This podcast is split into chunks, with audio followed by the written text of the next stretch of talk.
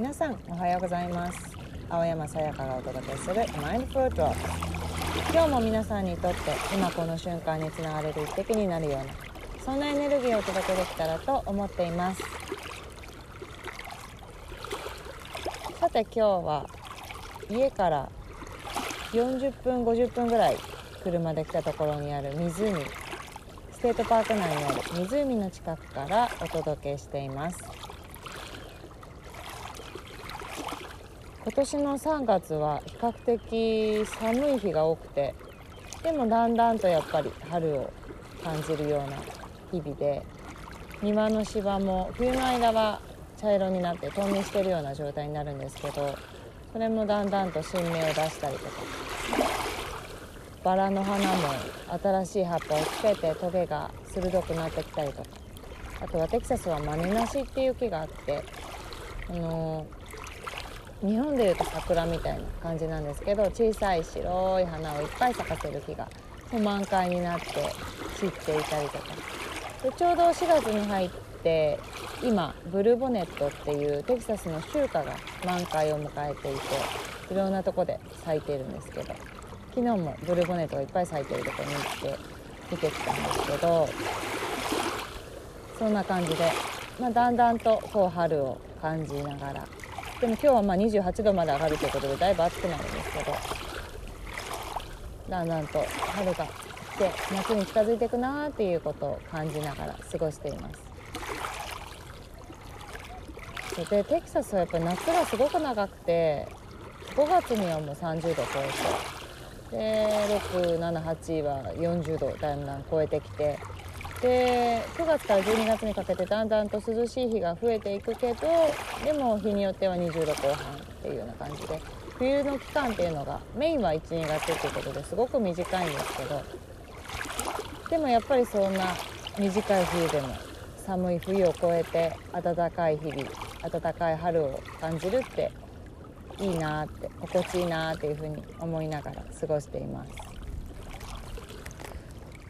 ね、ちょうど4月に入って新学期が始まって入学シーズンで。どうでしょうか？いかがお過ごしでしょうか？ダラスには日本人補習校っていう学校があって週に1回こう日本の授業をしてくれる場所なんですけど今全てオンラインで行われているんですが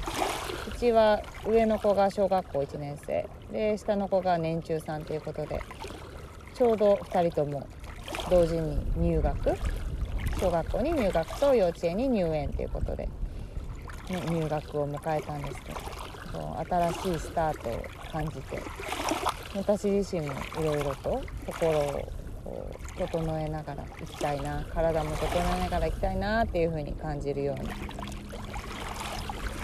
気持ちで過ごしています。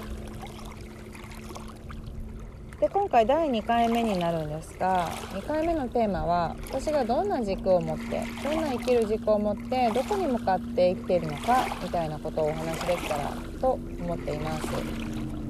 で1回目はこう私がね幼少期から今までどんな風に過ごしてきてどんな思いを持って何に苦しんで何にこうワクワクを感じてきたのかみたいなことをお話ししてでその中で私はちっちゃい頃からこう負けず嫌いだったり芯が強かったり感受性が豊かだったりする部分があった。その部分と母が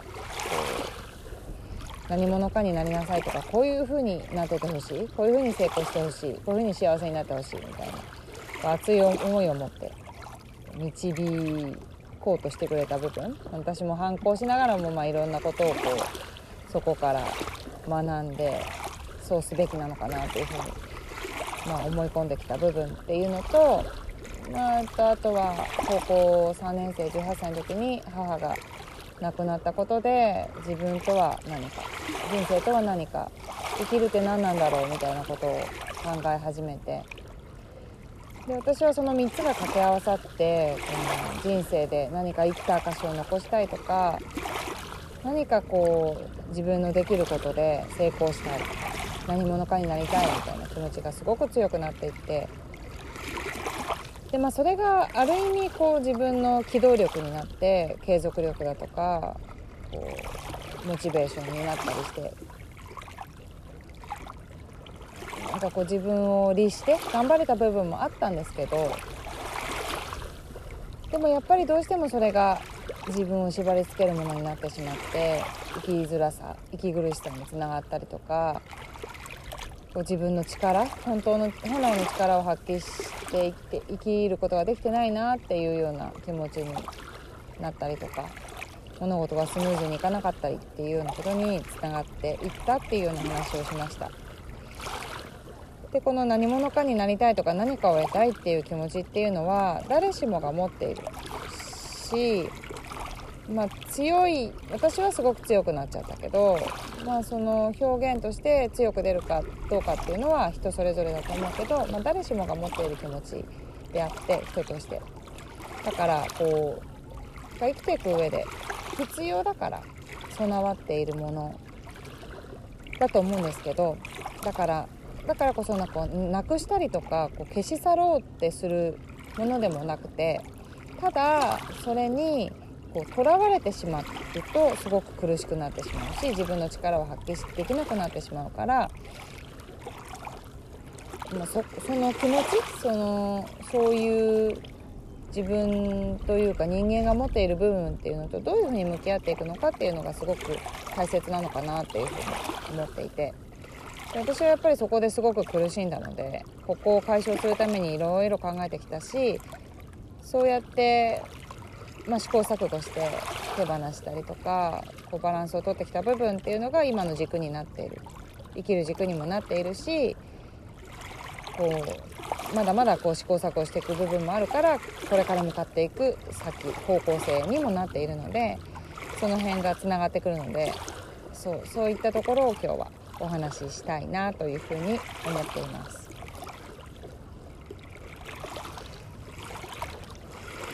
でこの生きづらさとかを手放して自分の力を発揮して生きるにはどうしたらいいんだっていうことなんですけど先に答えを言ってしまうと私にとっての答えは自分の本質とつながるっていうこと。で自分の本質っていうのは心の奥の奥の奥の中心の部分。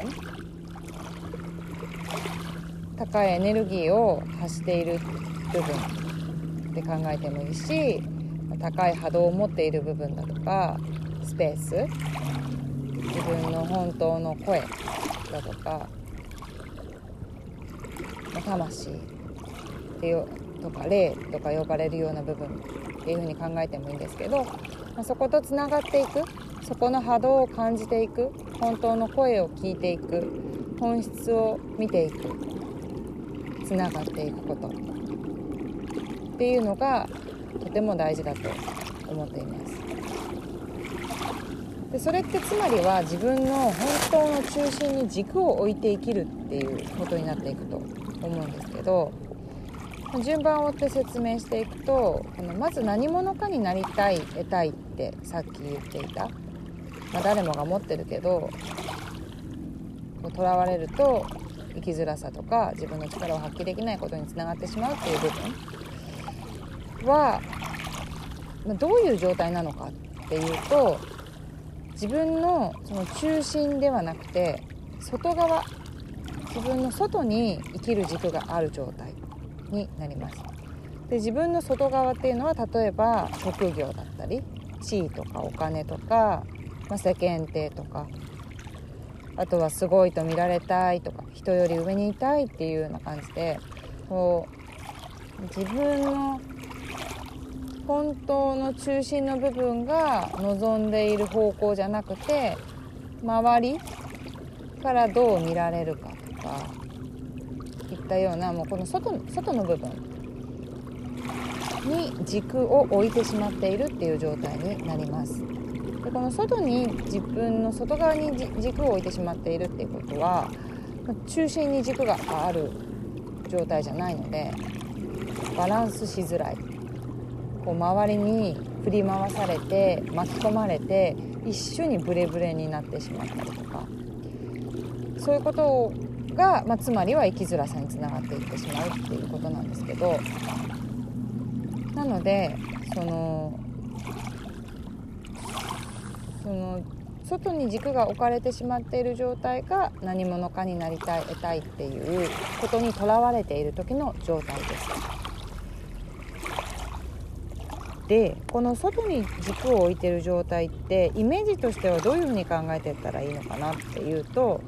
これは心の中心の周りその中心の中心の奥の奥のど真ん中の部分の周りに雑音がいっぱいな状態で本当の大事な声が聞こえない状態っていうふうに考えると分かりやすいかなというふうに思っているんですけど、まあ、他にも例えば、まあ、このこの世界を見ている眼鏡をそれぞれがかけているとした時にその眼鏡が汚れだらけで視界がクリアじゃなくて本当に大事なものが見えない状態だったりとかあとはまあ海だったりその湖だったりとか川だったりがよどんでいてそこが見えない状態。一番大事なこう根底の部分が見えないっていうようなイメージでもいいんですけどそんな感じでその一番大事な部分が聞こえなかったりとか見えなかったりとか感じられないっ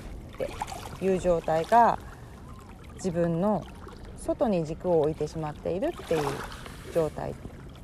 のイメージだと思います。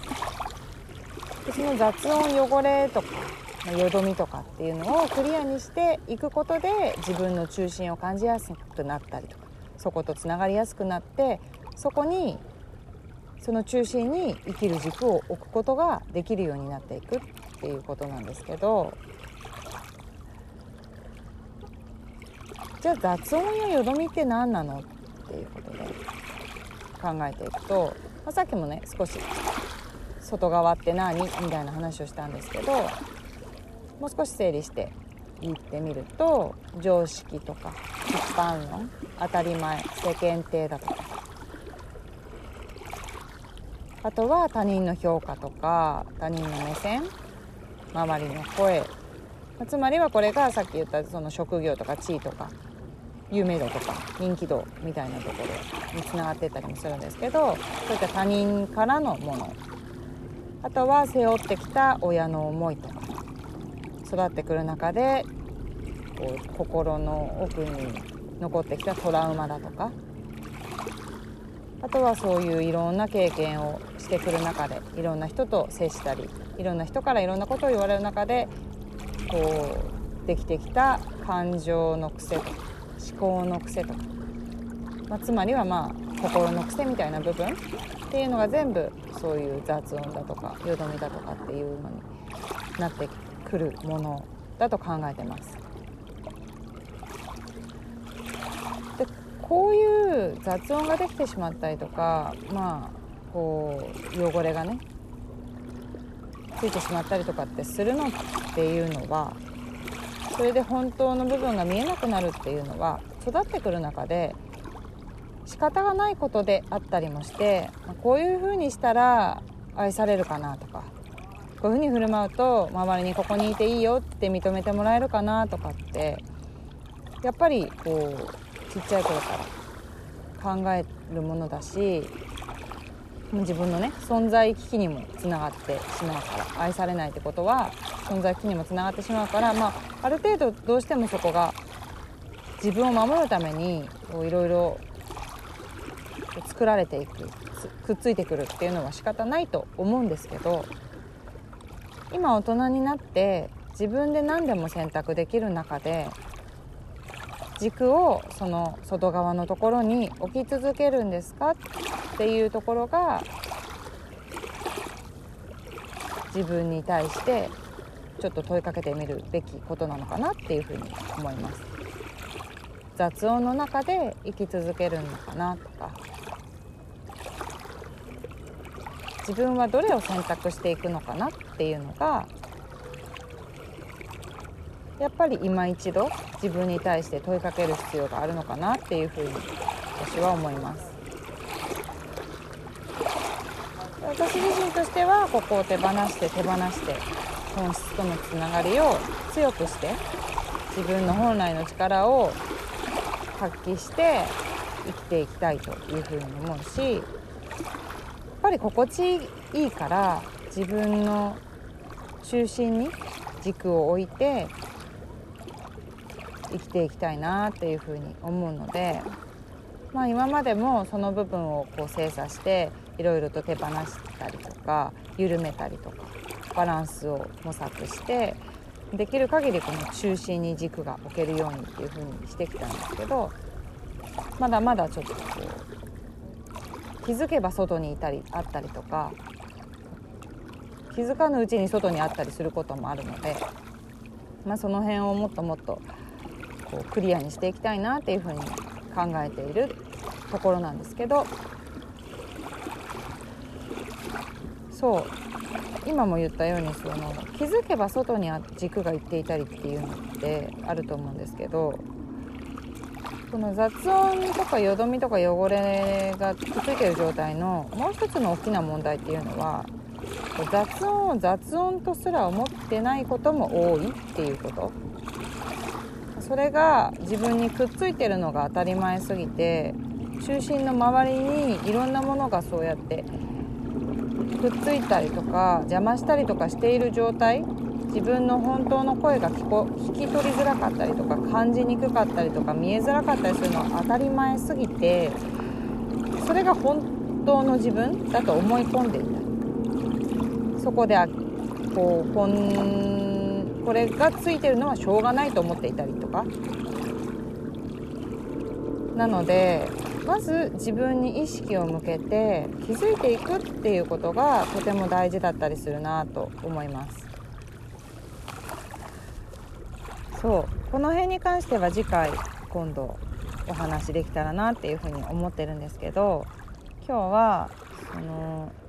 何者かになりたいとか得たいっていう気持ちって誰しもが持ってるけどそこにとらわれると苦しくなってしまう。自分の力を発揮できなくなってしまう。でそれは何でかっていうととらわれているっていうことは自分の外側に軸が置かれてしまっていて雑音とかよどみとかこう汚れって考えられる常識とか一般論とか当たり前とか他人の評価とか目線とか声とか親の思いとか心の癖とかそういった部分に自分の軸がいってしまっている状態になってしまうから。だからそこの部分を一つ一つクリアにしていくことが大事だしそこがクリアになっていろいろとこう綺麗になったりとか拭き取られたりとか、まあ、雑音が消えてったりとかすると自分の本当の中心の部分っていうのが感じやすくなったり見やすくなったり聞こえやすくなったりしてそことつながって生きれるようになっていく。でそうすると自分の本来の力を発揮して生きづらさを手放して生きることができるってそんな風に私は考えて日々自分と向き合ってどれだけ自由になれるかなどういう風にしたらこう本来の力を発揮していけれるのかなみたいなところを探求しているっていうようなお話をしました。はい。そんなところで今日は終わりにしたいと思います。最後まで聞いていただいてありがとうございました。また次回お会いできるのを楽しみにしていますそれではまた。